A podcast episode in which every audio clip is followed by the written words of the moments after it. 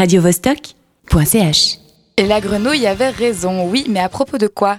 Louise est allée au théâtre de Carouge pour voir ce qui se cachait derrière ce titre mystérieux, celui du nouveau spectacle de James Thierry, un artiste surdoué et bien connu pour son univers à la fois sombre et poétique. Oui, alors après une longue et éprouvante journée de travail, j'avoue que j'avais pas vraiment une envie folle d'aller au théâtre, d'autant plus que mon pyjama me lançait à ce moment-là des regards on ne peut plus aguicheurs.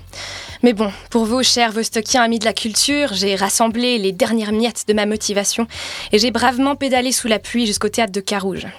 J'arrive, je m'installe tranquillement et j'attends que le spectacle commence. Mais là, alors que j'étais bien calée dans mon fauteuil, avec la lumière tamisée et la douce chaleur des projecteurs, j'ai été prise d'une monstrueuse attaque de paupières à laquelle j'ai absolument pas pu résister.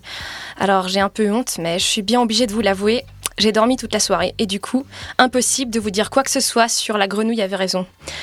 Alors bon, je me suis creusé la tête pour trouver ce que j'allais bien pouvoir vous proposer à la place et euh, plutôt que de vous raconter des blagues nulles ou de vous chanter une chanson paillarde, je me suis dit que j'allais plutôt vous raconter le rêve que j'ai fait pendant ma petite sieste au théâtre de Carouge justement.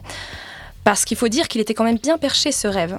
En fait, j'étais avec mes frères et on vivait dans une espèce de grotte bizarre avec plein de lampes qui pendaient au plafond et qui bougeaient toutes seules. Il y avait un étang dans un coin, un piano et une sorte d'échelle en colimaçon. En fait, on s'était fait kidnapper par une créature invisible et elle nous avait enfermés là, sous la terre, loin du monde réel. Il n'y avait pas grand-chose à faire dans cette grotte. Euh, mon frère gratouillait un peu son violon, moi je jouais du piano, et mon autre frère passait son temps à fabriquer des machines dont on comprenait pas tellement l'utilité. Mais malgré ça, la grotte était loin d'être ennuyeuse. En fait, les règles du temps et de l'espace n'étaient pas tout à fait les mêmes que sur Terre. Par exemple, on pouvait passer à travers quelqu'un sans lui faire mal. On pouvait perdre son bras ou ses cheveux et les voir repousser tout de suite.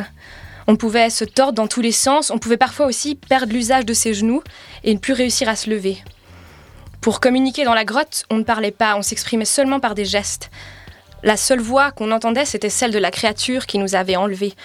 Elle nous parlait d'une voix douce et nous berçait parfois d'une petite chanson. Et quand c'était l'heure d'aller dormir, on s'enroulait dans un morceau de béton, ou alors il fallait plonger sous la surface de l'étang. Tout ça, c'était vraiment très bizarre, et c'est limite devenu flippant au moment où le piano s'est mis à jouer tout seul, ou quand mon frère n'arrivait plus à lâcher cette assiette qui restait comme collée dans sa main. En tout cas, l'ambiance générale était assez inquiétante, un peu Tim Burton, un peu steampunk. Et tous les bruits qu'on faisait étaient repris par l'écho de, de la grotte et toutes ces résonances, ça faisait comme une espèce de musique.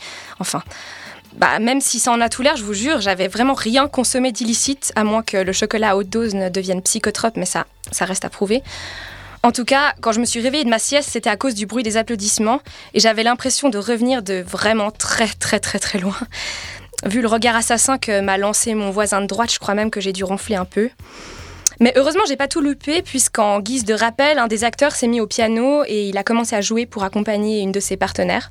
Elle nous a chanté une petite chanson avec une voix très douce et lointaine, comme si elle venait d'un autre monde.